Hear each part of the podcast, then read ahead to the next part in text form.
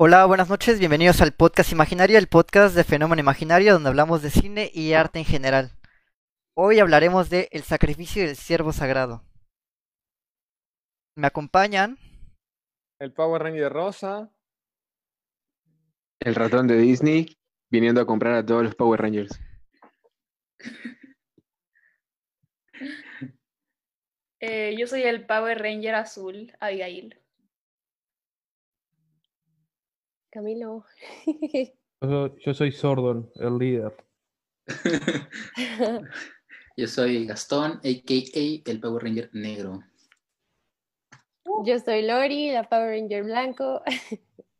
y yo soy Kiki, el Power Ranger rojo. Repito, para los que acaban de entrar, vamos a hablar del sacrificio y el siervo sagrado. Recuerden que también estamos en YouTube y en Spotify y también chequen nuestros demás podcasts. Eh, Gastón, háblanos un poco acerca de la ficha técnica de la película, por favor. Claro que sí, con muchísimo gusto. Bueno, eh, The Killing of a Sacred Deer es una película del 2017 dirigida por Yorgos Lantimos, eh, escrita también por Yorgos Lantimos y Efthimis Filippo, eh, quienes, por cierto, eh, ganaron el premio Mejor Guión en el Festival de Cannes de ese mismo año. Está la fotografía es de Timios Bakatakis y está protagonizada por Colin Farrell, Nicole Kidman y el que para mí se roba la película, eh, Barry Keoghan. Lori, ¿nos puedes comentar la sinopsis, por favor? Claro, bueno, esta película trata de un cirujano y su familia que, pues, al parecer viven en un, eh, con muchas cosas, este, bien, es un cirujano, eh, cardiólogo, la esposa creo que también es, este, si no mal recuerdo, doctora, no, no, no, no sé.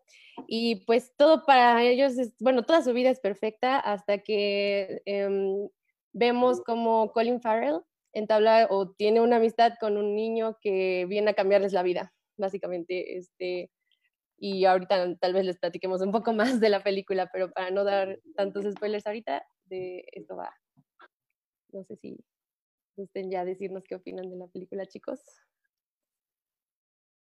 A ver, Power Ranger Azul, cuéntanos, ¿qué te pareció?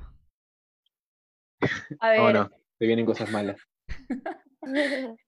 eh, bueno, la verdad es, es una película bastante interesante, poco convencional, de un director que, que es real, se distingue de los otros directores que hemos visto hasta ahora en el podcast. Es la primera película que vemos de Yorgos Lanthimos y es, es realmente eh, una nueva narrativa, me parece. Y no soy fan del género thriller o tampoco del... Bueno, la verdad no lo definiría como el género de horror a esta película, sino más bien como un thriller, un, un thriller, sí.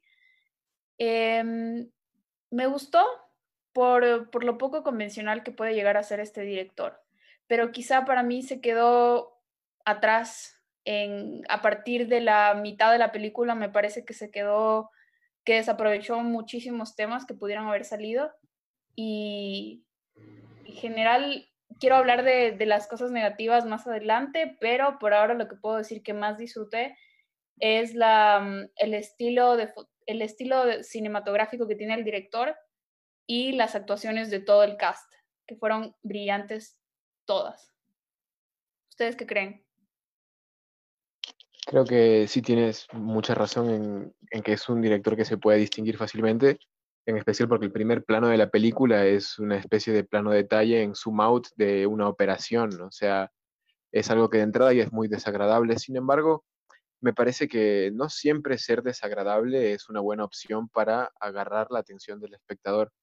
Por ejemplo, teníamos en Irreversible de Gaspar Noé un plano fijo de, ups, spoiler, una violación, que, pero es que tú entiendes que el plano tiene que estar fijo porque hay, un, hay, hay, un, hay un, eh, una importancia narrativa a esto. Entonces la cámara está fija, eh, está en, un, en, una angulación idea, idónea para esto, pero acá no. O sea, a mí, por ejemplo, esa escena del, del inicio que, que, el cirujano está operando, está ahí porque sí, ¿sabes? Ya, te sirve para saber que está operando y, y, que es un cirujano, pero no había razón para causarle repulsión al espectador. No, no, no hay ninguna importancia narrativa detrás de eso, ni de ambientación, ni de personajes, ni de nada. O sea, lo, lo, lo sentí muchas veces como algo que está ahí simplemente para causar repulsión, pero si es que tú pues hubieras quitado eso, la, la, la historia hubiera sido la misma.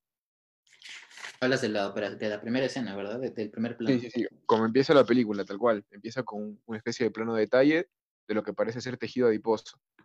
Y, Ajá. tienes carne viva latiendo así, pi, Claro. pi. Una, una cirugía corazón abierto. De hecho, dato curioso, esa, esa Sí. cirugía sí es real, o sea, sí es... Sí grabaron completamente una... O sea, obviamente con el permiso, claro, de, de- del hospital y todo, pero sí es una operación real.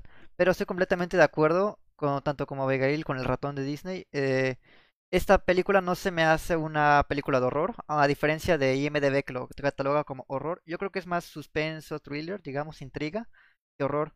Y justamente esa escena, que es la escena inicial, me pareció un poco innecesaria, ya que creo que es tanto forzado en el sentido de que vamos a pantallar al espectador desde la escena número uno. Y también porque no, no aporta nada, ¿saben? O sea, entendemos que es cirujano en muchísimas escenas. Entendemos que se dedica a eso en casi toda la película. Sin embargo, esa escena para mí pudieron haberla quitada y no afectaba en absoluto en la historia. O sea, no les gustó esa escena porque de hecho yo sí la disfruté bastante esa escena porque ya para mí como que puso la barra de qué tipo de director estamos hablando. A- a- a Pero ya por lo que está de más, sí les entiendo. Pero ¿por qué no les gustó? No, no, A mí no. me gustó esa toma de entrada, el golpe de impacto y la música que tiene, a mí me sirvió para el tipo de historia. Claro, no digo, no me malinterpreten, no es que no me haya gustado, más bien a lo que me refiero es que fue innecesario. O sea, igual no aportó, digamos, mucho más de lo que estamos viendo. Nada más es un corazón palpitando en una, en una cirugía y ya.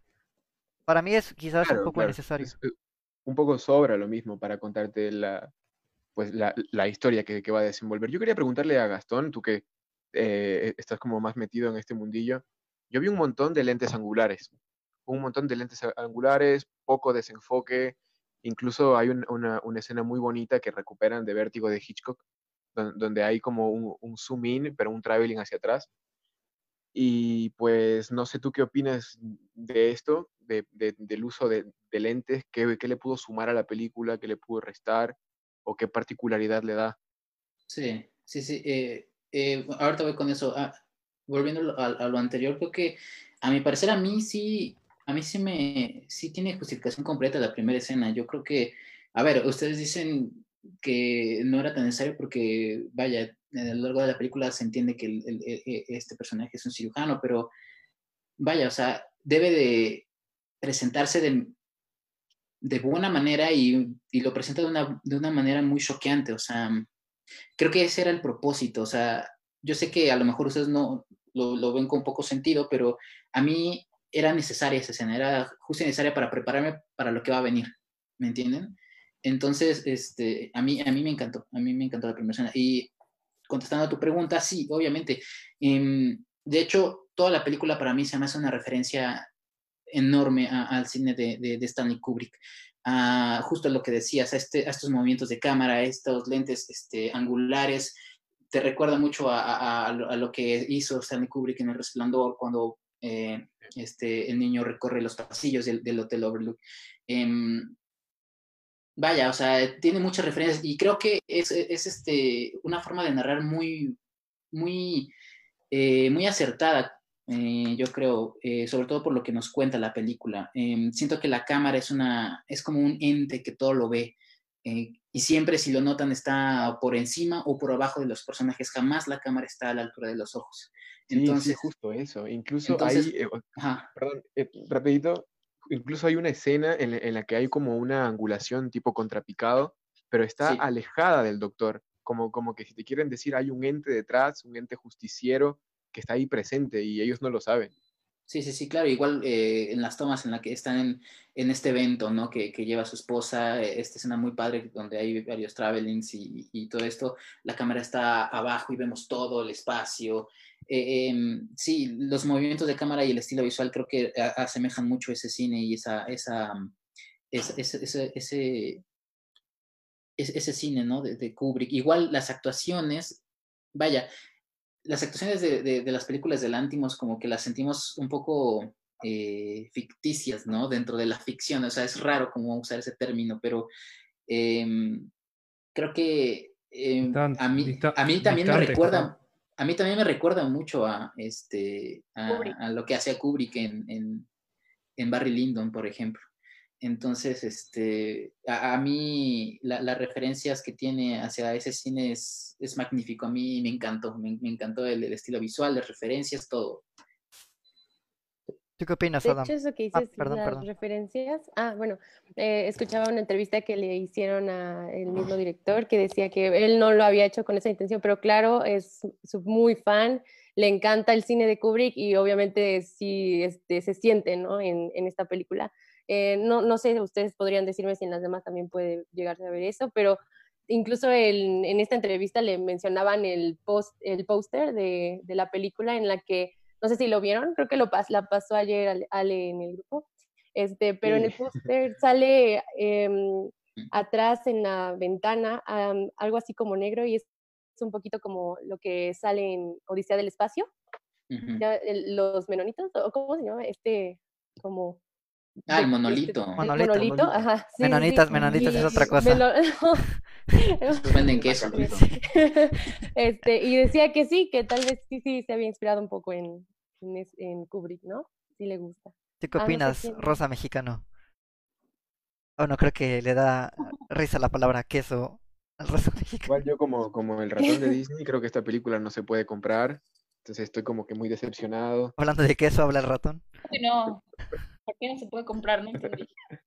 Sí, claro, o sea, creo que es bastante evidente la, la, la referencia, digamos, a Kubrick. Se nota sus influencias como director, sobre todo en el movimiento y el desplazamiento de cámara. Usa mucho, al menos noté mucho zoom in, que es, digamos, característico de, de Kubrick. En muchas películas de Kubrick hemos visto el zoom in, pero no zoom in, eh, digamos que, que digamos tan, tan discreto. Es un zoom in bastante directo, que se nota que lo está haciendo a propósito. Claro.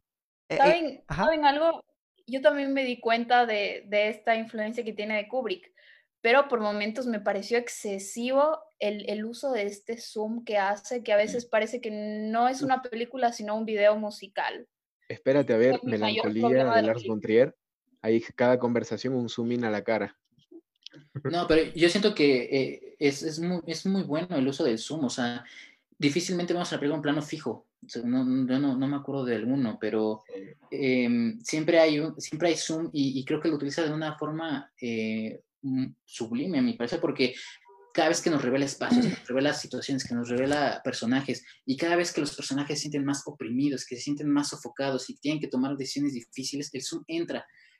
Zoom in, zoom out. O sea, a, a- a mi parecer es un acierto grandioso eso. O sea, el hecho de que la cámara nunca se detenga, para mí es, es justo esto también, ¿no? De cómo la, usa la cámara como, como algo omnipresente, que todo lo ve, que, que, que- que está ahí y que siempre los va a estar eh, hasta cierto punto siguiendo hasta que, hasta que se resuelve el, el- el conflicto, que ya llegaremos a eso Claro. un poco después. De, de hecho, me atrevería a decir, tal vez me estoy equivocando, pero yo noté un par de, de, digamos, planos estáticos y es justamente cuando están los cuatro integrantes de la familia.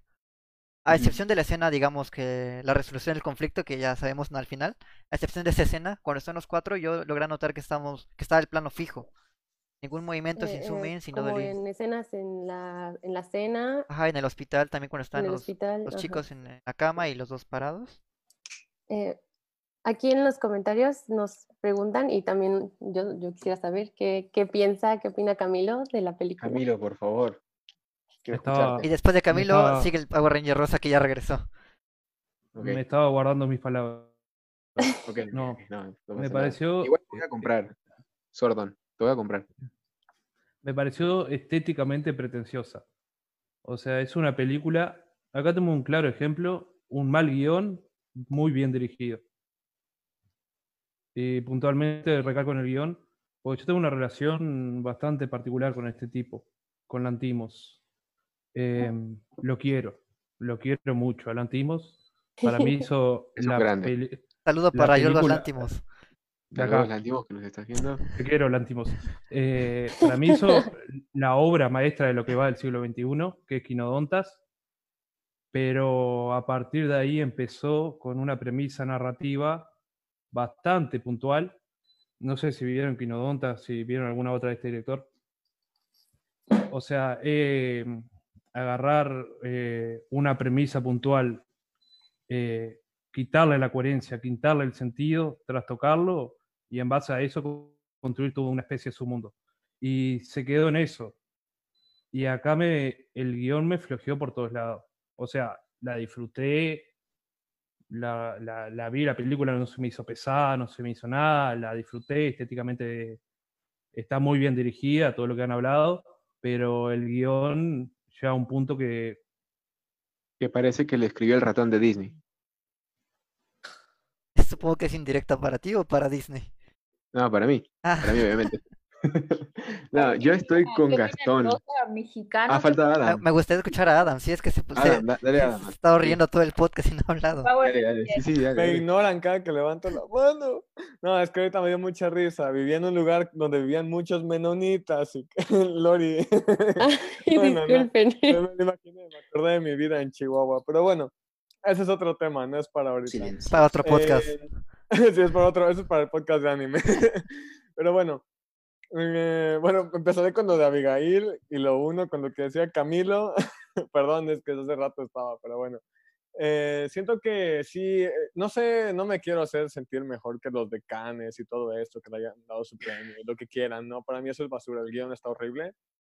Deja muchos huecos argumentales, la verdad, muchas cosas desaprovechadas.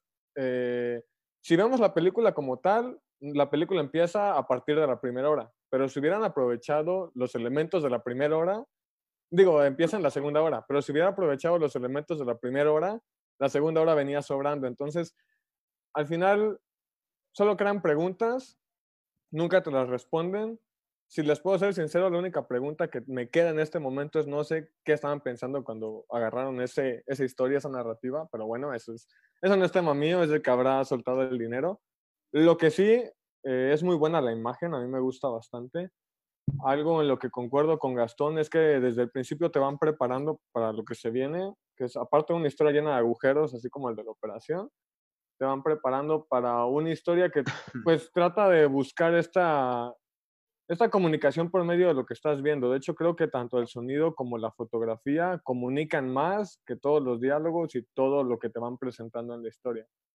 Yo siento que por este único detalle paso la película, pero creo que me quedo igual que Camilo, como me quedan medias. Como película no me funciona, ya les había comentado a algunos hace rato, me funciona más como otra cosa, pero sí creo que el uso constante de movimiento busca generar esta incomodidad necesaria por ser una película de un género que busca ser incómodo, ¿no? Es un, pues yo creo que igual que es un thriller más que horror, pero si no estuviera esta sensación extraña del movimiento que decía Abigail, creo que no te generaría tanto por el puro guion. Bueno, eso es como lo que yo pienso de la película. Sí, Mira, sí, estoy recordemos que la, la película, perdón, perdón, eh, ratón de Disney, eh, la película está basada en el mito de Ifigenia, ¿no? Entonces, eh, vaya, si bien la- la- el guion, no, no, no, como bien dicen ustedes, el guion es como lo más flojo de la película em, y tiene eh, bastantes este, preguntas no resueltas y que no, no, no se toma la molestia de, de- de responder ni nada. Eh, em, a mí, la verdad, vaya, o sea, creo que como, a ver, eh, desde mi perspectiva yo soy un poquito más visual, vaya, ¿no? un poco yéndome hacia a, a lo que me dedico y todo eso, pero a mí la película sí me funciona en su totalidad. O sea, yo, yo sé que tiene algunas fallitas, pero a mí todo, todo lo que ustedes dicen, yo lo, yo lo puedo pasar hasta cierto punto, no, no sé. em, es lo que, bueno, yo, yo, yo pienso sí, es lo, es lo que, que yo opino, pero a mí el, el guion, a mí el, el guion me gusta, me gusta bastante. Pues bueno, Ok, yo ahora, ah, perdón, perdón, con- perdón. Sí, sí, rapidito. Yo estoy con Gastón de que el director de fotografía es lo mejor de la película. Quizás, el, bueno, el, el director metió la mano en el guion, pero, o sea, lo que, lo que dice Adam, que dejan muchos cabos sueltos, empiezan a abrir, por ejemplo, yo nunca supe, se- acaba la película, y yo no sé si es que este ente era como tipo un fantasma, era un ente justiciero que se encargaba como de una cuestión kármica, no sabía si los niños veían el futuro, hay diálogos que no aportan nada a la trama, como, ah, a mí me gusta el punk rock, y a ti, yo creo que deberías escuchar de todo un poco. Y, ¿y eso qué? O sea, ¿eso qué? Entiendo que sirve para relacionarse con los personajes, pero es que a nivel del- de, lo que es el conflicto principal, hay bastantes cosas que sobran. Y lo de los cabos sueltos me parece que sí, de que quizás pueda funcionar en un contexto de que es un ente externo que nunca se va a entender, pero no por eso no lo tiene, o sea, pero no por eso está exento de una explicación como tal.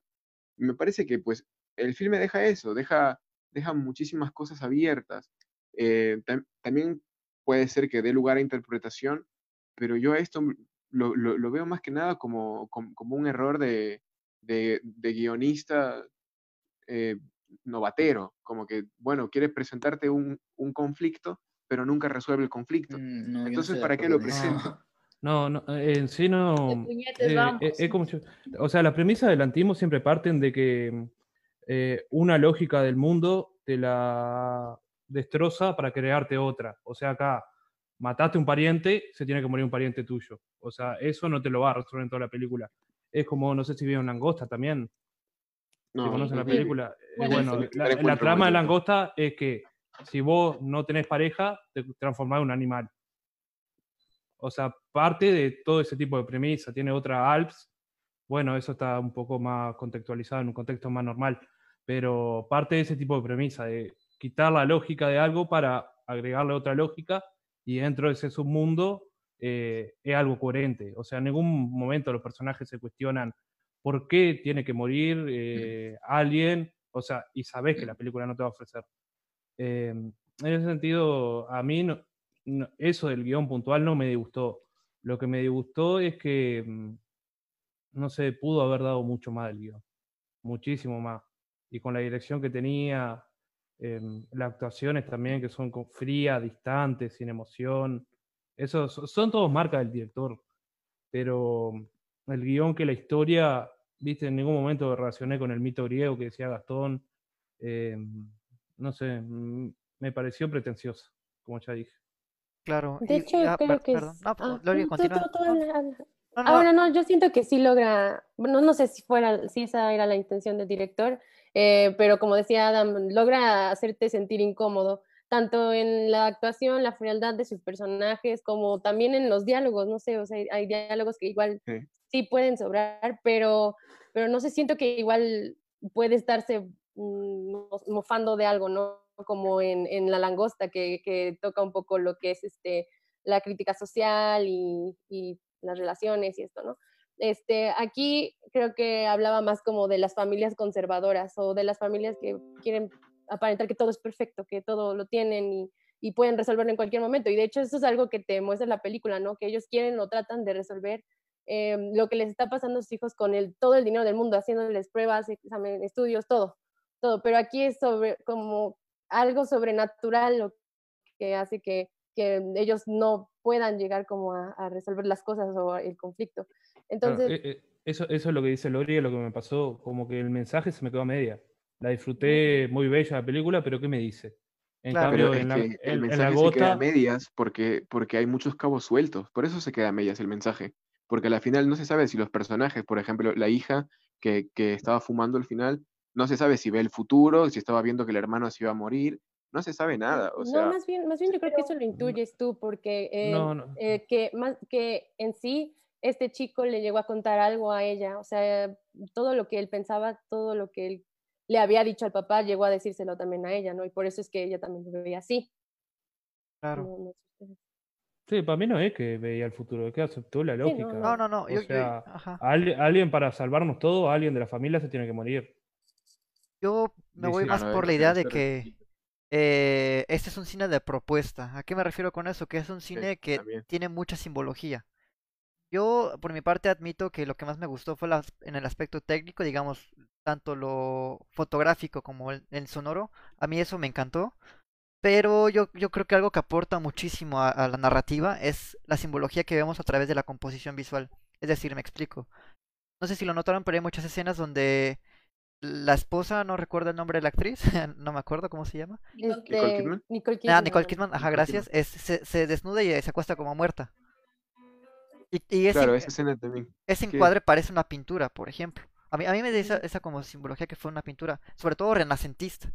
Y sobre todo las pinturas renacentistas tenían muchas referencias a la religión. A tal vez estoy exagerando mucho, pero me da esa sensación de que ah, es algo como un retrato, hablando ahorita hablando de como de mitos, como mencionaba Gastón que está adaptado en un mito de Ifigenia. Me recordó mucho a, a Incendios de Denis Villeneuve, que también está basado en el mito de Medea claro, muchos de los planos que vemos tienen mucha, mucha carga simbólica. Lo que quiero llegar con todo esto es que precisamente a lo largo de la historia, al menos en como que cultura popular se conoce que la persona que sacrificó a su hijo para salvar a su familia, digamos que fue Dios y, Jesús se sacrificó por sus pecados. Algo así siento que va por ahí la, la, la película. Sí, de hecho El creo que la historia, la historia también va de eso, lo que decías de eh, esta obra de Eurípides. Este, más o menos estuve investigando y también habla de que la diosa, este, no me acuerdo si era ah, Artemisa. Artemisa, Artemisa, este, castiga a, a el Agamenón. Agamenón, Agamenón, porque este, él mata a un siervo sagrado. Entonces es lo que tiene que hacer para también este, vencer al ejército de, creo que es de Roma, no sé. En la guerra de Este, Troya.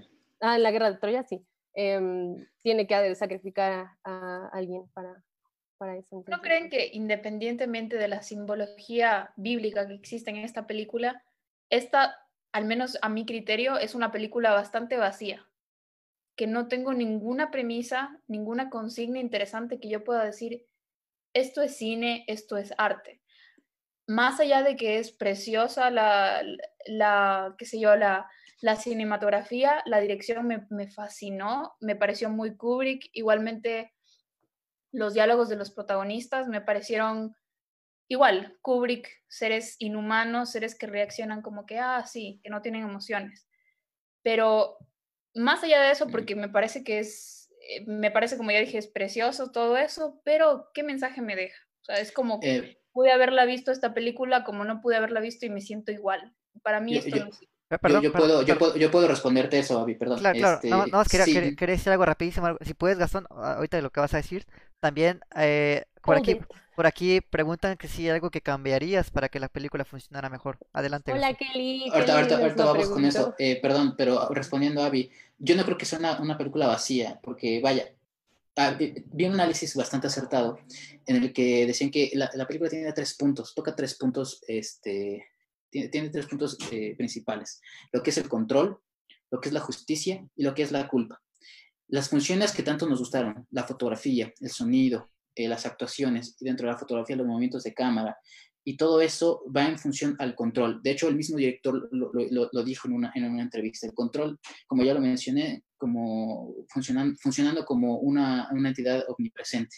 Y la justicia, pues, evidentemente, es, es la ley del talión, ojo por ojo. Eh, hasta, qué, hasta, hasta, hasta qué punto está bien eh, vengarte de, de- de alguien por lo que te hizo.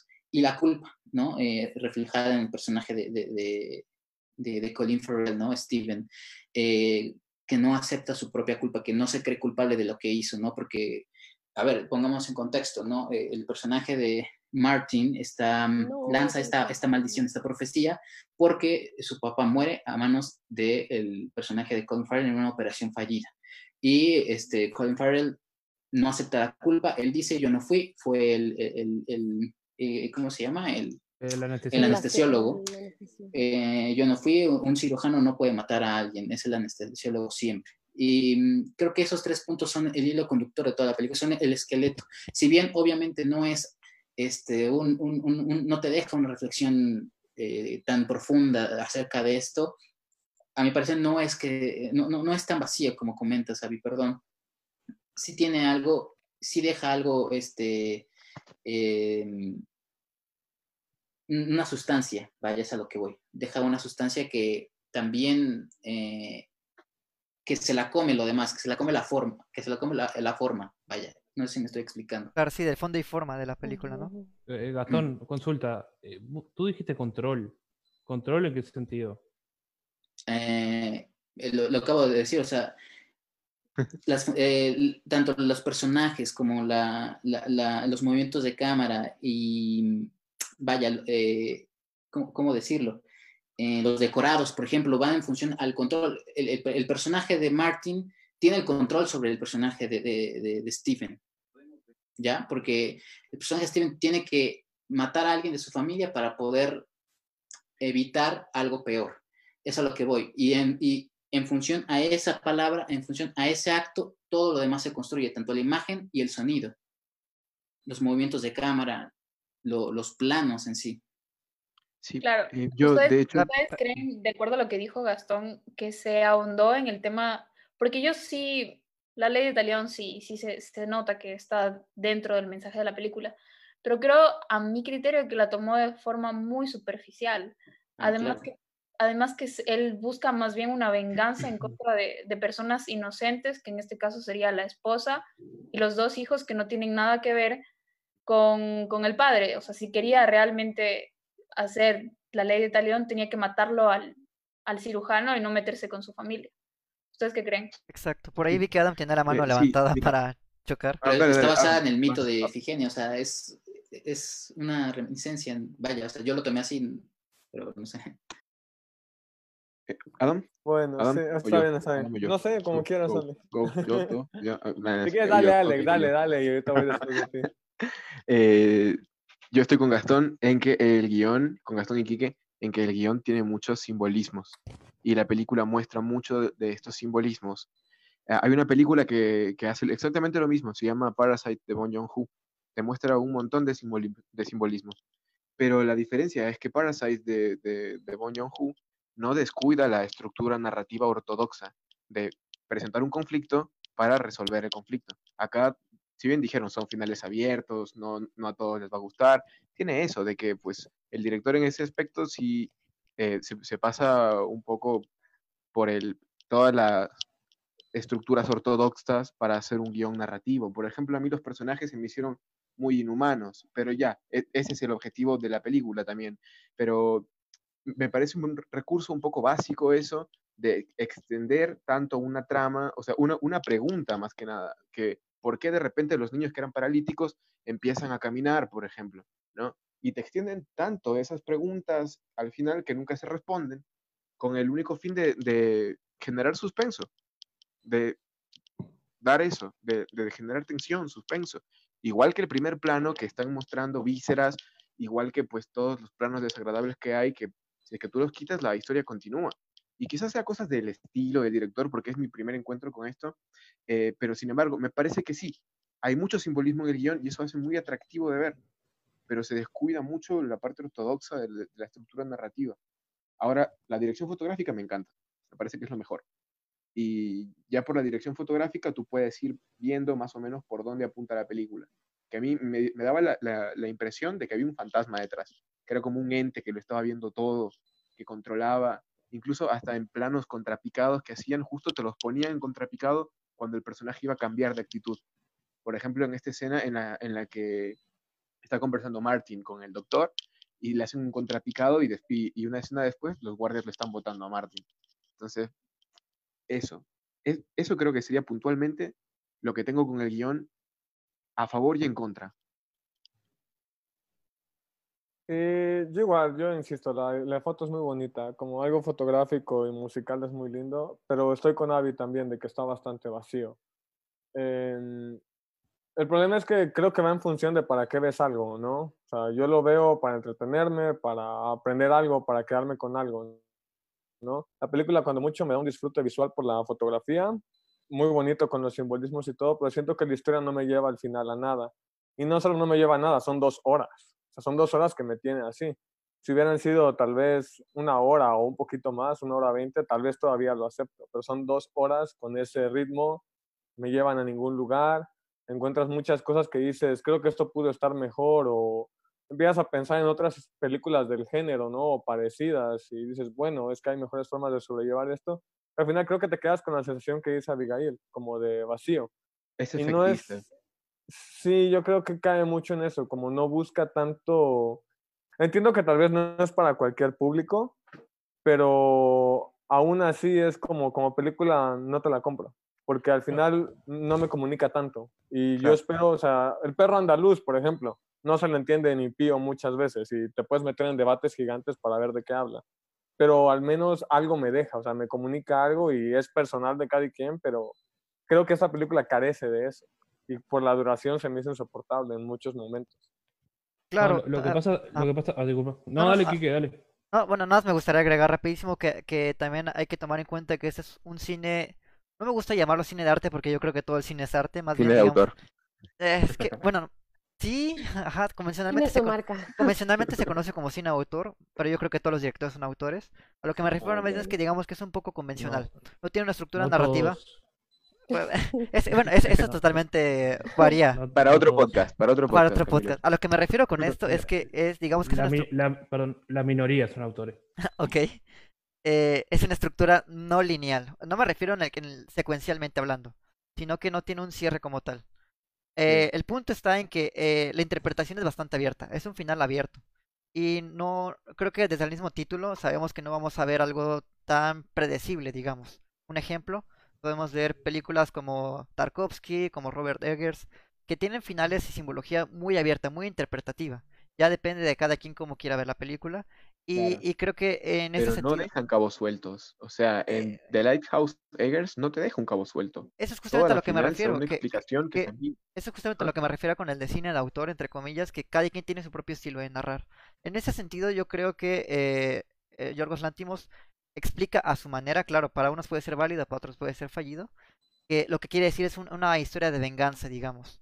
A mi parecer, quizás sí tuve algunas deficiencias, pero me agradó bastante, eh, digamos, como unidad. Claro, tiene un final bastante ambiguo, tiene un final que no, no cierra del todo la historia. Pero, pero me, me agrada, ¿sabes? Me, me gusta pensar que eh, de alguna manera contó una pequeña brevedad de lo que es la clase alta y cómo injustificadamente tienen que pagar por ciertos precios para tener una, una vida libre, ¿no? Digamos. Pues no sé si injustificadamente en ese caso, Kike, porque, o sea, creo que nos estamos olvidando un poco de lo que pasa en la película. Recordemos que el personaje de Colin Farrell, cuando está atendiendo, de hecho, vaya, ahorita recordé, la escena del principio, si bien la podemos entender como no representa nada, a mí sí me, sí, sí, sí, sí me, sí, me, sí me eh, representa algo. Para mí fue la operación del padre del chico. Sí. Incluso cuando vemos quitándose los guantes, vemos los guantes llenos de sangre. O sea, sus manos están ensangrentadas porque él tiene la culpa, porque recordemos que Ajá. a lo mejor decimos, ah, es que su familia no se lo merecía. A ver, él estaba un poco borracho cuando estaba haciendo la operación. Entonces, tanta, tanto, tanta inocencia no, no, él no tiene. Entonces, vaya, es como esta justicia divina que se, que se va, este, esta, esta justicia que se va haciendo. que se va construyendo, ¿no? Porque también este, creo que en ningún momento te esperas que, que vaya a ser eso, ¿no? No sé, siento que sí guarda bien el, el suspenso, o sea, en todo momento no, no te demuestra qué va a pasar. O sea, yo siento que te mantiene bien este, tenso, o sea, mantiene a uno tenso porque Claro, todo el primer acto. Todo el primer, ajá, exacto. De hecho, exacto. ajá, de hecho hay, un- hay Puedes una- llegar a pensar que hay otra, que es otra cosa. O sea, yo le decía aquí que hace rato, yo estaba en, en la escena en la que se está quitando la playera este de Colin Farrell para enseñarle sus vellos a, a Martin. Le decía, entra alguien y van a pensar que es un amor entre un chico y un papá, ¿no? Pero nunca sabes qué está pasando. Y bueno, así más o menos te- me sentía yo al principio. hasta De- hecho, es- menciona. esa relación que tienen ellos dos, eh, o sea, Steven tiene una culpa enorme porque él sabe que es culpable. Claro, es culpable. Y, y- y él permite que, que haga todo este chico porque se siente así. Porque sí, lo, llega, lo llega a intimar con él mismo y con su familia, porque no, puede, no puede hacer nada. Eh, Yo quiero leer un comentario de Oliver que dice, eh, hola Oliver, saludos. Hola, Qué Oliver. terrible, dice, qué terrible que una película de suspenso genere suspenso. Qué terrible. Yo creo que esto, o sea, de que genera suspenso, es un, es un recurso muy barato que se usa en el cine de terror, que es dejarte una pregunta abierta y estirarla mucho tiempo para al final responderla. El chiste es que acá se, se, se estiró tanto que, y nunca la respondió, y la película termina y el conflicto nunca, nunca se terminó de, de- de No, desarrollar. digo, pero vale, no. eh, Entonces, eh, pero- eh, pero- eh, el conflicto eh, se resolvió. Eh, Sí, claro que se resuelve. El claro que tipo tenía que matar a alguien de la familia y lo Claro. mató. Y Claro. desde, Ya, un- pero y desde ya, la pero, mitad por de la ejemplo- película te lo pone el chico. Ya, el mismo pero- chico te dice que tienes que Claro, claro, claro. O sea, está bien. Pero yo digo, por ejemplo, Martin, ¿cómo sabía la- las cosas que le estaba diciendo al otro tipo? ¿Por qué los niños de repente se levantaron si eran paralíticos? ¿Por qué Martin veía el futuro y decía, esa es la etapa 3, la etapa 4? Ese, ese tipo de cosas jamás se resuelven. Para mí, en, en Por, términos la, por la misma verosimilitud que se va construyendo. Claro, claro. Claro, pero- Me- me- me es la- gustaría- Perdón, La ilógica, la ilógica de la película que comprá como espectador. O sea, no, sabe que esa pregunta no va a tener respuesta. Claro, me, gu- Hay que Exacto. aceptarla. me gustaría- aceptar la regla. me gustaría Porque- incluso compararla. Si, si lo- si el objetivo es generar suspenso, en términos de Tarkovsky es una película efectista. O sea, que, que busca conmover, busca causar repulsión, busca esa emoción en el espectador. Entonces, a mí me dejó bastante que desear, más que nada eso, porque yo quería saber por qué Martin sabía esas cosas. Me, me parece que deja un montón de cabos sueltos. Es que no es, no es necesario que lo Ajá, sepas. no la, película no, no, te, no, no te va a decir. Es como, es, eh, voy a lo mismo, es como el mito de Eugenia. ¿Por qué pasa esto? ¿Por qué Artemisa hace esto? Pues no sé, pues porque está enojado, güey. No, no, no tengo idea, ¿sabes? O sea, es lo mismo que hasta nosotros nos podemos preguntar eh, Ay, con la fe, con la fe que tenemos. ¿Por qué nos pasan las cosas que nos pasan? ¿Quién sabe? Ya, Claro, pero- pero es justamente- que una ¿Podemos cosa es tener fe por favor? Y otra cosa Este, es, es decir, hola, ¿Cómo? Perdón, perdón, per- perdón que interrumpa. No, yo sé, eh, yo Sí. sé, entiendo tu duda, Alejandro, pero es, me gustaría compararla con El Resplandor de Stanley Kubrick, por ejemplo, que es bastante similar al estilo. Vemos que el niño, no me acuerdo el nombre del personaje del niño, tiene esta habilidad del resplandor. Nunca le explican de dónde lo sacó, nunca le explican por qué lo tiene, simplemente lo tiene, digamos, por la cosmovisión que propone el director a través de la verosimilitud de la película. Es decir, si, si en la película nos presentan que el niño tiene poderes sin explicación alguna, bueno, te la puedes creer, depende de ti o no. Pero aquí en el, en el, en, en el caso de Yorgos Lantimos, yo creo que desde el primer plano, desde el movimiento de cámara, sabemos que hay algo extraño. Sabemos desde el movimiento de cómo ponen en estado cenital completamente, como si estuviera la... entonces se, la se cámara puede decir que es una película que requiere cierta predisposición del espectador. O Claro, sea, el sí. espectador tiene que aceptar ciertas cosas para que la película funcione. Sí, claro, o sea, no me gustaría decir esto, pero creo que no es una película fácil. Digamos que sí necesita una interpretación, digamos, un cierto análisis. Yo creo que es de estas películas que tienes que ver más de una vez, porque igual se te escapa algo y puede que te cambie radicalmente la perspectiva de la película. Al, al igual que Resplandor, por ejemplo. No, y agregando lo que decís, Quique, que creo que Adam dijo en relación al público. Para mí esto es una película para festival. No es una película para el Sí. público en general. No, pero Abigail, no, no creo que puedas sentarte a ver esto con tu, algún familiar tuyo. Tal vez pueda ser incómodo, no sé. Sí, perdón, Abigail, creo, creo que también quieres decir algo, ¿no? Ah. ¿Abi? ¿Abigail, estás por ahí? Ah, creo que está... Ah, sí, Ajá, está. sí. Ah, ya. Lo que yo quería decir es que estoy de acuerdo con ustedes en la mayor parte de lo que están diciendo, pero la ejecución para mí es lo que falló. Tenía muy buenas ideas y más allá del misticismo que sí existe, porque no sabemos quién es este tipo, qué es lo que representa el, el, el tipo de 16 años, si es un fantasma, si es, si es algún tipo de demonio, si es eh, porque cómo uno logra este tipo de conjuro en contra de una familia. O sea, esto ya es como, ya va a lo surreal y, y más allá de lo que nosotros ente- podamos entender. O sea, creo que esto ya es mera ficción, mero misticismo, no hay que ahondar mucho en eso. A mí me gustó la idea. El problema es la ejecución del director. Sí. Cómo el- a la mitad de la película va todo en picada, porque al inicio a mí me fascinó esta película me fascinó totalmente y pensé que me iba a dar un final que fuera como que un punch, que te dijera, si el tipo mató a alguien de la familia, no me gustó la forma en la que, en la que fue como una forma azarosa de ver a quién mata. ¿Qué piensan? O sea, quizá hay un simbolismo en esa parte sobre que cómo él decidió a la final matar a alguien de su familia con los ojos vendados mientras ellos estaban sentados, cubiertos la cabeza. ¿Tú qué crees, Kike? Ah, primero que hable Adam, creo que ya hablé mucho. Adam, por favor. Adam, se ha Ah, apagado tu micrófono. tu- ajá, sí. Respondiendo a tu pregunta, sí, sí, sí, no me he dado cuenta. Según yo le había dado clic y no le di. gracias, gracias. Respondiendo a tu pregunta, yo creo que más bien eso del azar es una forma, bueno, sería difícil que me lo mostraran de otra manera porque el padre se muestra cobarde desde un inicio, todo el tiempo estuvo huyendo. Entonces, si te muestran un personaje incapaz de enfrentar su problema de frente y incapaz de tomar una decisión desde un principio y que no tiene un desarrollo porque él casi no se desarrolla en la historia, de hecho mantiene su mismo, o sea, mantiene su misma línea. Siempre choca, quiere forzar a los niños, o sea, al inicio lo ves forzando al hijo a cortarse el cabello y al final lo ves forzándolo a querer caminar y cosas así.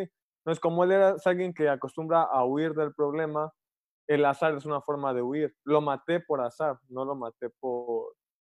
No lo maté porque yo haya decidido matarlo. Entonces creo que es una forma de huir, en cierto sentido, de su responsabilidad de escoger a quién.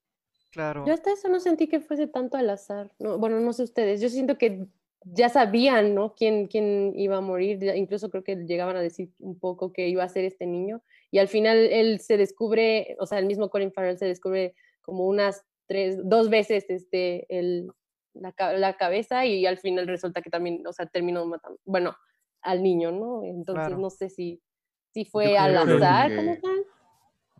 Hay, hay un diálogo entre la hermana, entre los dos niños, que la hermana le dice, cuando te muera me va a dejar tu reproductor.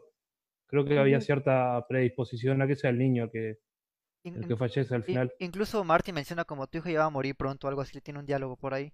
Pero bueno, me gustaría también aclarar que en, en- en un par de ocasiones hemos dicho que Nolan sobreexplica las cosas. Es decir, vemos un cohete y uno de los personajes hay un cohete y se ve un cohete. Y creo que en ese sentido para mí sería el anti-Nolan.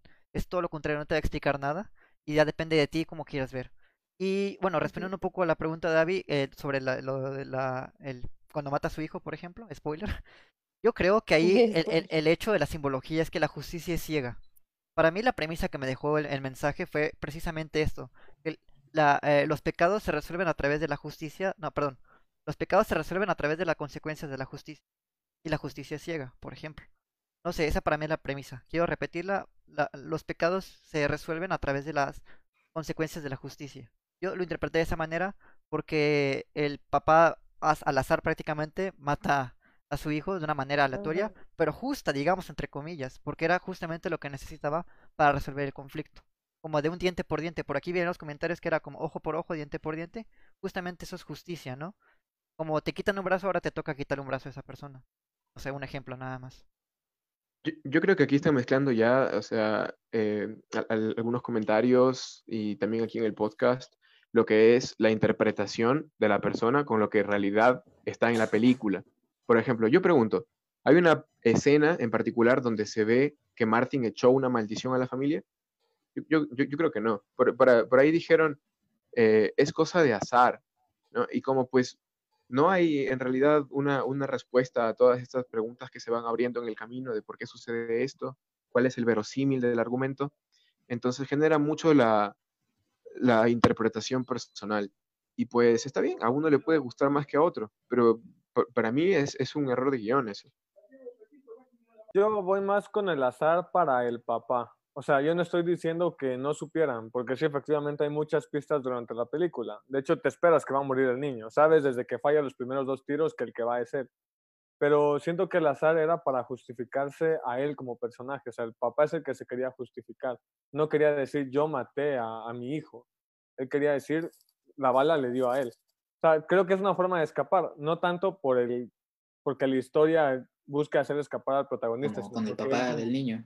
Ajá, él quiere escapar, es su forma. Él ya sabía también, porque él desde que ve que no mata a su papá y a la niña, él cada vez se ve más preocupado y justamente él no quiere matar al niño. Porque muchas veces va, por ejemplo, a la escuela a preguntar a cuál prefiere. Y el niño va y le dice, papi, ¿sabes qué? Yo sí quiero ser cirujano, papi, ¿sabes qué? Ya me corté el cabello. Sabes que el papá no quiere matar al niño, pero el papá también sabe que es el que va a morir, solo él lo tira al azar para una forma de escapar, según él, no siento yo, de su responsabilidad. Tordón, ¿qué piensas de eso? No, y también complementando un poco lo que decía Adam, que el, el niño en cierta manera busca complacer al padre también, con todo lo que hace, para que no sea él el sacrificado.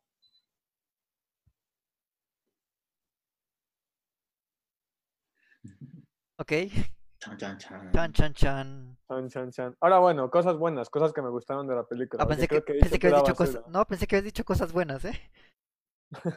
No, pero siento que he hecho mucha basura, ¿no? La foto es, es excelente. De hecho, algo que decía creo que Abigail, desde el inicio yo me esperaba algo mejor. Sí, me deja un mal sabor de boca al final. Algo que sí logra muy bien la película es tenerte en tensión. El problema es que con su final como que rompió la liga, o sea, no, no hizo que te pegara la liga del rebote, se rompió y ahí quedó. Entonces creo que eso sí es un poquito como me, me dejó a deber en, en sensaciones. Pero me gusta cómo lleva el suspenso. Tengo que aceptar que sabe, sabe manejarlo. Tal vez un poco obvio por el sonido y el tipo de, de enfoques que empieza a hacer. Movimientos de cámara también te van diciendo qué va a pasar. No es tampoco como que te dejen tan solo. O sea, sí. Tal vez en, lectura Nolan, lectura te digo y te muestro, no se ve, pero en lectura de sonido e imagen sí te sobreexplica bastante las cosas, ¿no? Te mete como dos elementos para que comprendas qué está pasando. Pero aún así sí siento que me queda de ver, pero la imagen es buenísima, el sonido me gusta, muy bien usado, eh, creo que saben usar este tipo de tonalidades que ya mencionaba Alex hace tiempo, ¿no? Que para hacerte sentir incómodo, la incomodidad es presente todo el tiempo. De hecho, eso es lo que me hace justificar algunas, algunos huecos que tiene por ahí. Solo siento que sí desaprovecha cosas y siento que al final es lo único que el cierre queda como muy... Pero de ahí es muy buena película, o sea, yo creo para una clase de cómo hacer una imagen o cómo manejar el sonido, es bueno sentarse y verla y analizar todo lo que está haciendo. Claro, igual, igual me gustaría mencionar por aquí, veo en los comentarios que hay como, digamos, opiniones diferentes sobre la simbología y lo que representa esta película, pero yo creo que se presta mucho esta película a una interpretación totalmente subjetiva. Es decir, quiero poner un ejemplo, vemos un trapo blanco, y el trapo blanco para una persona puede significar una tregua, para otros puede ser la paz o digamos que la libertad, y para otros simplemente puede ser un trapo blanco. Y eso es lo interesante del arte, que te da una, digamos, la libertad de tener Claro. cualquier interpretación dependiendo de, de cada quien. De mil maneras puedes ver un trapo blanco y así como de mil maneras puedes ver esta película. Y cada quien tiene su propia, digamos, premisa, su propio mensaje y su propia moraleja. O simplemente puede ser, digamos que una película, digamos, bastante inverosímil, ¿no? No, sí, claro, o sea, porque yo leo en los comentarios y dan una explicación, pero detalladísima de lo que es la película, pero yo pregunto, ¿eso se ve? O sea, ¿eso está en la película? Entonces, precisamente es eso. O sea, da mucho lugar a la interpretación. Y ya si es que tú eh, entendiste la película, pues genial. Ojalá yo hubiera podido haberla disfrutado tanto, pero para mí sí me, me, me causó conflicto. Eh, por aquí en los comentarios dicen que de qué estamos hablando. Estamos hablando de El sacrificio del siervo sagrado, la película dirigida por Yorgos Lantimos. Creo que llegaste un poquito tarde porque ya llevamos una hora hablando de la película. ¿Qué piensas, Abigail? Yo, como ya les dije, para mí falló la ejecución, la idea es buenísima, el director es bueno en términos no de guion, sino de como narrador visual, me parece muy bueno. No me molesta la estructura en sí que está contada la historia, lo que me molesta es la ejecución y siempre lo voy a decir. Ya van a ver que mi calificación va a ser la calificación que es por lo que yo esperaba del, del director, no tanto por lo que mostró, porque como siempre, o sea, él ya, ya pone la barra alta y uno lo tiene que juzgar con la barra alta, como siendo exigente, no es cualquier director, es un director poco convencional, creativo, eh, heredero de Kubrick, se podría decir, pero De, Ha- de ajá, Haneke. como que no en la, en Kubrick. la otra mitad me falla. ¿Qué cosa? No, heredero de- más que de Kubrick, de Haneke. Michael Haneke, ¿tú crees? Ah, Eh, En otras películas anteriores, sobre todo Quinodonta, tiene. Lori, creo que tienes tu micrófono apagado. Sí, ah, que nada más quiero decir rápido que nos están preguntando de qué estamos hablando. Para los que están apenas llegando, estamos hablando de El sacrificio de un siervo sagrado de Yorgos Lantimos. Para los que aún no la han visto, la pueden encontrar en Amazon Prime. Y este, y pues los que ya vieron aquí estamos este, a- diciéndoles un poco de lo que opinamos de la película y debatiendo también de la construcción de ella. Claro. Ya. ¿Qué les parece si vamos con comentarios finales de la película? Vamos contigo, Gastón Power Ranger Negro.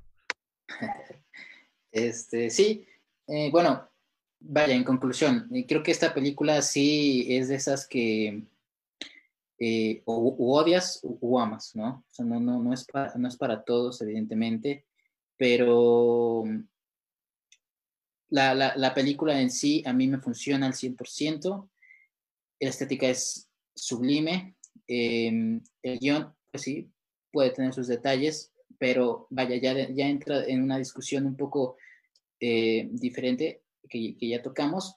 Y a mi parecer, vaya, es. Creo que Yorgos Lantimos se ha caracterizado por sorprendernos en cada una de sus películas, ¿no? En esta no fue la excepción. Y vaya, o sea, creo que eh, es uno de los directores promesa eh, a futuro. Y, y vaya, es- espero ver este, más cosas de él. Y pues nada, muy, muy, muy, muy buena película y, y recomendable si es que, que no la ven. Y ya, eh, ustedes tendrán su propia opinión de, de, de ella. Adam, ¿qué piensas? Pues como película no me funciona también porque he visto otras parecidas que están mejor tratadas. Eh, lo que sí, si te gusta la fotografía, te gusta estudiar lo que es el sonido, sí te recomendaría verla. Eh, tiene bastantes cosas interesantes que es bueno analizar. Si vas a hacer algún día cine o un cortometraje de suspenso, también te la recomendaría por cómo lo maneja. Solo quedaría en ti, ¿no? Hacer los cambios necesarios para adaptarla y para no tener los errores tal vez que hemos mencionado, ¿no? Ya dependiendo de lo que tú veas. Así que más que nada es eso, como tal vez si eres más alguien que busca una narrativa o un sentido de algo que puedas pasar el rato, si no, ni la toques. El ratón de Disney, cuéntanos. Un comentario final antes de llegar con calificaciones. Pues eh, para cualquier aspirante a guionista, obviamente esta película no va a ser recomendada. Pero manejo de cámara excelente, o sea, la dirección de fotografía, mm, creo que la, la vería de nuevo solo por ver esa fotografía que me encantó. Todo, todos los planos angulares que hay, e, es, genial. Eh, bueno, el, director tiene sus cosas, sé que metió también la mano en el guion, entonces en parte se debe a eso. Eh, por la parte sonora me dejó bastante, me dejó bastante que desear. Eh, tener a Nicole Kidman obviamente le da un peso increíble a tu película, pero me parece que es efectista, me, parece que es efectista, que busca mucho el efecto en el espectador, busca conmoverlo, busca generar algo en el espectador, en este caso el suspenso, y descuida la parte ortodoxa, la, las formas que ya se han establecido a lo largo de la historia del cine. Eh, yo le daría, bueno, yo le daría a Joker un 6, que para mí es una película que funciona, pero tiene una, un, una construcción de personaje que, que, que no me convence. Eh, a esta película le daría un 6 también, ya que, o sea, no, no tanto como opinión personal, sino como algo que puede gustarle a una gran cantidad de personas y a otra gran cantidad de personas puede que no. Entonces mi nota va más por eso. Claro, creo que Gastón y Adam nos dieron su calificación. Sí, no, eso iba. No, lo que continúen, continúen, ahorita, ahorita vamos. ¿Sí? ¿Tú, okay. que, ¿Tú quieres que continuemos, Adam, o, o quieres Adam, tu calificación de ¿Tú quieres decir la calificación? No, no, no, que continúen, que continúen. Pues pues bueno, está bien, ya que Alex se nos adelantó también. Saludos, Alex. pues a mí no me funciona, les digo. Eh, se las dejo de tarea a los que necesiten ver algo así, pero yo le doy un 4. Ok, bastante duro. Avi, ¿qué piensas? Ah, pum, 4. Ufale. Eh, tampoco para darle un 4. pero el cast, ya les digo, precioso, la fotografía preciosa, la dirección preciosa, el guion un asco, el final muy malo. Una decepción, porque a mí sí me gusta este director. Una decepción grande. Yo sí le conté a Lori el, el episodio anterior, yo lo tenía en mi, en mi lista por ver. Y bueno, ya finalmente la vi y fue una decepción, así que para mí es un 7. Camilo. Oh. Sordon, Sordon. Sordon, Sordon. Yo, yo muero no, por para mí, para, para, mí la película tiene muchos recursos cinematográficos. Eh, pero en, en, lo que respecta al mensaje que quiere transmitir se queda en lo superficial. Y más teniendo en cuenta otros trabajos del director que han sido piñazo en la nuca, prácticamente. Que te han, a mí me han dislocado. Igual, eh, como dijo Gastón, eh, es un director para seguir. Eh, y yo personalmente lo quiero mucho. Así que le doy un 6 a la película. Es como un 8 para nosotros. un 8 para los mortales. Sí. Pues creo que como dice este Camilo, tal vez este sí no sea de sus mejores películas. A mí me gustó The Lobster. Esta tal vez yo también tenía expectativas altas, como decía Abby, pero también la disfruté. La verdad así sí me funcionó también como en, en lo que es este el thriller y todo, la fotografía y todo, incluso hasta el, el mismo soundtrack, la música este, y los silencios que maneja, eh, sí, sí, me agradan. Entonces, este, pues yo la recomendé. A mí sí me gustó, entonces le voy a dar un 8. ¿Sí? Ya dinos, Power Ranger negro, déjanos de, ya, del suspenso, ya dinos. Hasta apagó la luz, miren. Sí, sí. Es que se me fue, es que se me fue la luz. El es que se me fue la luz. Este, tengo mi celular aquí. Eh, no, para mí es un 9 de verdad es, wow. es, una joya de película. Wow. Por más que digan cualquier cosa, Ya no, ya no vamos a entrar en debate, pero Claro. Yo vaya, tengo para mí es más una ganas joya. de, de, de ver lo- la que dicen ustedes tú y, y Camilo. ¿no? Sinodo- Sí, Quinodontas. Dogtooth es muy buena. También para mí creo que es, es la mejor de, de él. Creo que, Sí. creo que Dogtooth es su... Ah, no me acuerdo, su tercera película, creo, no me Su acuerdo. segunda, la, la segunda. La segunda, sí, ya tiene varias, de hecho.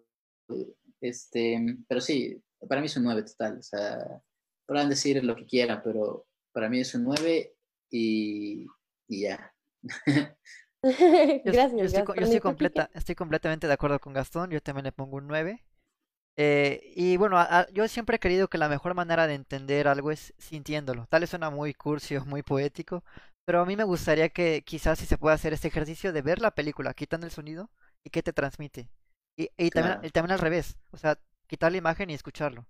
¿Qué te transmite? Yo creo que lo que te transmita es lo que tú entiendes que representa la película. Claro, no aplica para todo, hay películas que sí es muy literal, como por ejemplo Nolan, pero en este caso, yo creo que sí se presta bastante a la interpretación, sobre todo subjetiva. Depende de cada quien, cómo quiera lo que sentir el mensaje y lo que representa. Es válido que no te haga sentir nada, claro, es totalmente válido. Puede ser para unos que sea un cero, pero para mí es un 9, porque sí me hizo sentir muchas cosas en el aspecto fílmico. Y con Sí, fílmico me no, refiero, no cualquier película hace eso, ¿eh? Y con aspecto fílmico me refiero en lo audiovisual, tanto en lo sonoro como en lo, digamos, composición fo- cin- cinefotográfica. Y es un 9, un 9. Y eh, tengo muchas ansias de ver Quinodontas, ¿eh? No la he visto. Sí. Sí, sí, sí. No, Obra Quinodontas. maestra. Y llegó la hora... ah, dime, De hecho, perdón, de hecho, Quinodonta se parece mucho al. Yo le encontré Al mucho parecido a- al Castillo de la Pureza. Al de- de Castillo de la. Pureza es lo que estaba Oh. escuchando. Esa película también me gusta, entonces me creo encanta el Castillo de la Pureza. No, hoy leí que, sí, Quino- sí. que, que, que es una película mexicana, la que dicen ustedes. El Castillo de la Pureza es El mexicano. Castillo de la. Pureza, sí. De No, Car- le- Carlos. ¿Es de Carlos Regadas? No, no, No, de de Ripstein, Ah, Ripstein. Arturo No, ¿qué Ripstein. sí, pasó? sí, Arturo ¿Qué ¿Qué Ripstein. No, le- pasó? ¿Qué? Ay, lo ¿Qué pasó? ¿Cómo se siento. saca alguien de la llamada? O- hoy- Ah, de Ripstein, lo siento. leí que Quinodonta era un plagio de esa película. Hoy, El Castillo de la Pureza de Arturo Ripstein. Pues sí. en la entrevista, él, este eh, mi- mismo de Yorgos Lantimos, no, no mencionaba de su cine porque le preguntan si le gusta el cine mexicano y a quienes sigue. Y por eso ahorita se me fue. Él menciona a Carlos Reigada, menciona a Iñárritu, menciona a Del Toro, a Cuarón, pero no menciona a Ripstein. Y si esta película que dicen Quinodonta es un plagio total, creo que sería un como, ah, ¿por qué estás haciendo esto? Ah, Y no es lo un plagio, me recuerda. Chicos, ¿saben qué? Yo les recomiendo, eh, antes del podcast, yo estaba viendo un video de Hollywood Reporter donde hacen una entrevista en una mesa redonda a los, direc- Mm. a los directores en el 2019. Ujú. Y sale Cuarón, sale Spike Lee, sale Yorgos Lanthimos, y es súper interesante más o menos meterse en la cabeza de este director y compararlos y compararlo con los otros. Y ahí tú incluso notas cómo su personalidad es súper distinta al resto. Sí. Y bueno, y también sacas un montón de mensajes que, que creo que si a la audiencia también les gusta este director, les, les recomiendo que vean sus entrevistas. Solamente me gustaría agregar rápidamente que para mí esta no es una película de horror. Creo que yo no, No. la, yo no la categorizaría como horror. Creo que como horror no funciona. vemos, no. Como horror no funciona para mí. Creo que si lo vemos desde ese punto de vista igual y... Pero bueno, independientemente De, de- de hecho, hay, hay una, perdón, hay, hay otro video que también les recomiendo que vean que es de Fernanda Solórzano. Uh, Fernanda Solórzano es, es una, es, es una. saludos si nos escuchas, Fernanda Solórzano. Sí, es una crítica muy, muy buena. Este, ella, ella, ella dice que el primer acto se va más por el suspenso, el segundo acto por el horror, y justifica porque es muy buena, es muy bueno el video. Veanlo. Excelente. Letras libres. Letras libres. letras libres. Uh. Uh, me gustaría, agre- aparte. me gustaría agregar que, que Arturo Ripstein es mi director mexicano favorito. Por eso tengo tantas ansias de ver Quinodontas ahora. Pero bueno, llegó la hora de la ruleta. Le toca al ratón de Disney escoger película. Perdón, Yay. perdón, Abigail, ¿querías decir algo? No, Nada más era como... a mi primo. ¡Uh! Pasa- Sí. Pásame este. el- Sí, el- el dame un segundo, sí, claro. Se viene el documental western, eh, obras mudas. ¿Qué, qué Power Ranger eres? Blanco, ¿no? Sí. Sí. Vienen bueno. películas de Disney. Documental de nuevo. Oye. Gastón, te mandaban saludos aquí en, en los comentarios y también te dicen, sos grande, Gastón. Saludos. Ya tiene A fans. ver, ay, no, esperen, esperen. Share screen, ya está. ¿Me dices cuando ya se vea? Eh, dame un segundo, dame un segundo. Está cargando. Pero pues sí, recuerda, recuerda ratón de Disney que tienes que recomendar eh, Dos. películas para que la audiencia escoja una. ¿De acuerdo? Ok. Chicos, por favor, no se vayan para que también nos digan qué, qué les gustaría que habláramos mañana. No toque ni el mala. ni western. Listo, ya se Eh, ve. Cojan una buena. ¿Listos? Cojan píldora Ok. roja o píldora azul. Soy de western. Ahí va. Es la semilla del ermitaño. Se viene ciencia ficción. Yo digo que- Documental. Documental. Estrellita. ¡Oh! ¡Musical! Musical. ¡Uh! A ver, Al fin. a ver. No nos había eh, tocado musical. Hércules y cuál otra, no, no se crean. duda, duda, duda, duda. ¿Cuenta como musical el documental a un músico? No, No, no, no. No. Ok, entonces recomiendo dos. Uno no lo he visto y el otro sé que no lo van a escoger. eh, La La Land y High School Musical. Ok, por favor no escojan High School Musical. No, no es cierto. Eh, la, segu- la segunda, la segunda. Oye, debo admitir, mismo- debo admitir que High School Musical sí me llegó a gustar cuando estaba más joven. ok, ok, ok. Esto va a estar bueno. Escojan High School Musical, por favor. High School No, Musical, Manuel Villanueva nos dice La La Land. La La Land. Él, él va a estar mañana aquí con nosotros, así que yo creo que ya, ya ha de querer hablar de esa High School película. Musical. ¿Qué- es lo que era. High School- Adolfo High School Jiménez, Musical. High School- Llevan dos votos. Uno, uno, uno, uno, ¿eh? Esperemos, Dicen que las dos son buenas, buenas. No, va a ganar High School Musical. man. esperemos un No, par de ey, minutos. eso fue trampa, Camilo. Camilo, High School. Uh, pensé, pensé que iba a elegir la de Lars von Trier. ah, la de No, in the Dark, ¿no? No, no, no. No, Yo- no, es que sí ya me la vi. Yo quiero ver La La Land. Oye, qué cargoso. Eh, la la la la la la. Mira, llevamos un voto. A ver, ¿me, me ayudan a contar los votos, por favor? Sí, claro, claro. High School Musical tiene, creo, tres. eh, no es cierto, cuatro. Adolfo y Jiménez dice High School Musical High School uno. Musical. No, ya, ya ganó High School Musical, ahí como. Musical 1. Ya ganó High School Musical. Oigan, Ah, La la Land ya tiene otro Hola, voto. Pues bien, hay que. no, no. Sorry. No, School Musical hay que hablar de la otra. Pero, ¿cuál de, cuál de todas? ¿Cuál de todas? ¿Cuál de todas? ¿Cuál de las tres? de No, hay, cuatro? ¿no? Hay cuatro, ¿no? Ah, ¿son, son High cuatro? School Musical 1. Sí, hay uno, dos y tres. Y la uno. cuarta, creo que es que- la que.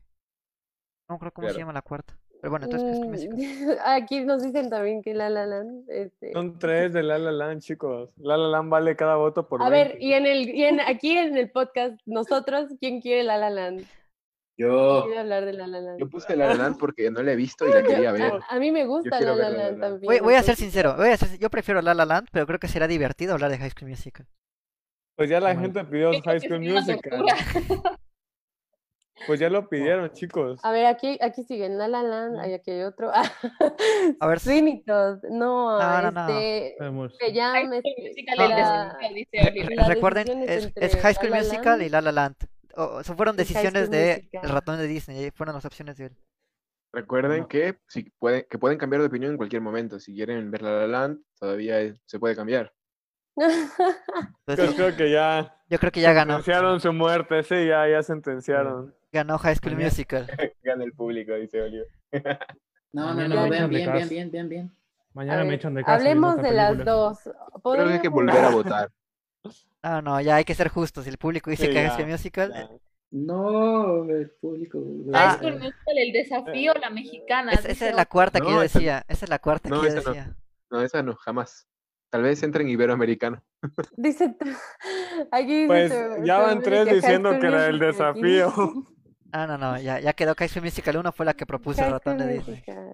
Hola. Yo creo que nos quedamos con esa Que no la gran... propuse porque soy Disney, por cierto. Este, antes que otra cosa, ¿está en algún alguna plataforma de streaming? No sé, Netflix o Ay, alguien Eh, sabe? Tal vez En la página Disney, que te pasé ahí dice. en Disney Plus, seguramente. Disney A ver, Plus. espérame.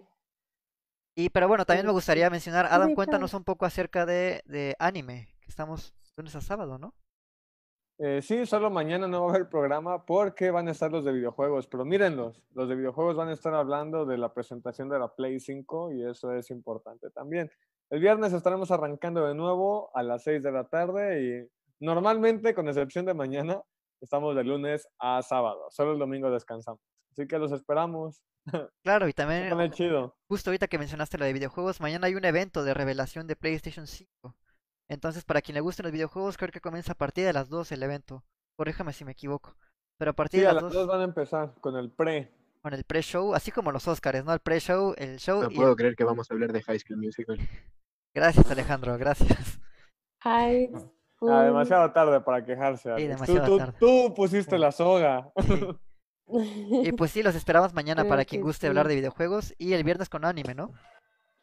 Sí, claro, el viernes con anime, chicos, a las 6. ¿Tienes el dato, Lori, de, de dónde está High School Music?